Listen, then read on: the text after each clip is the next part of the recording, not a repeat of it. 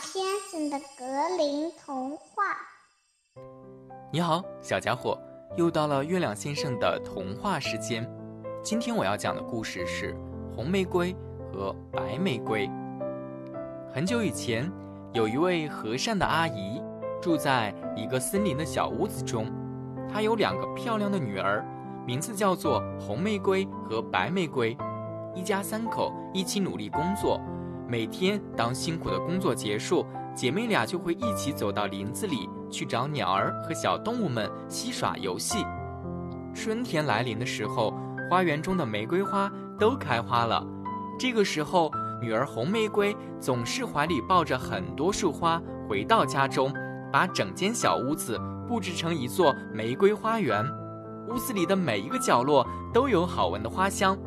每一束鲜花中也都会有一朵白色的玫瑰花，一朵红色的玫瑰花和一朵最美丽的鲜花，分别代表着她们姐妹二人和美丽的妈妈。姐妹二人会经常一起睡在软软的草地上，哼着欢快的歌曲，直到睡着。森林里的小鸟、小猫、小兔和各种各样的小动物们。都不会害怕它们，反倒是很喜欢和它们一起玩。这一年的冬天，天气非常冷。一天晚上，寒风带着雪花，呼呼地在窗户外面吹个不停。玫瑰一家人围坐在炉火边，这时忽然传来了一阵敲门声。阿姨走到门口，缓缓地打开了门。门前的台阶上，直溜溜地站着一个庞然大物，一只。大黑熊，它的皮毛乌黑，还闪着光泽，上面散落着大大的雪花，巨大的鼻孔呼哧呼哧地喘着粗气。红玫瑰和白玫瑰看了一眼黑熊闪闪发光的眼睛和有力的爪子，吓得瑟瑟发抖，立马跑开，到了房间的角落。你是不是很冷？请进来，到火炉边暖和暖和吧。当两个女儿偷偷的看到黑熊的时候，黑熊说道：“我不会伤害任何人的。你们能帮我打扫一下我身上的雪吗？”孩子们慢慢的走出来，拾起了扫帚，这样他们扫雪的时候就可以离黑熊远一点了。不过，这只黑熊非常的友好，而且温柔。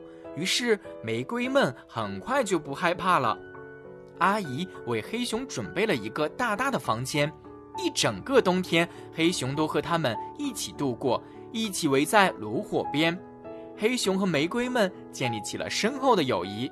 无论玫瑰们如何调皮，黑熊总是和善的和他们一起玩。夏天到了，有一天，黑熊和他们道别。我要去保护我的宝藏了，要不然那些可恶的小矮人会偷走我的宝藏。冬天的地面有坚固的冰冻着，他们挖不动。但是现在夏天要来了，他们四处游荡，到处寻找我的宝藏。